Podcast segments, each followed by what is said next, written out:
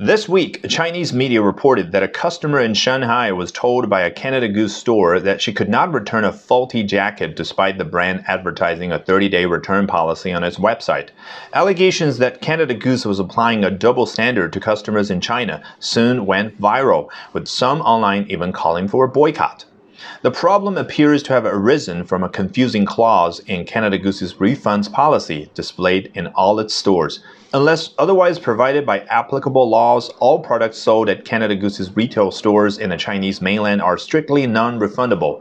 According to Canada Goose, this means that refunds are permitted as is required legally, but staff have interpreted otherwise, refusing to accept returns based on the policy.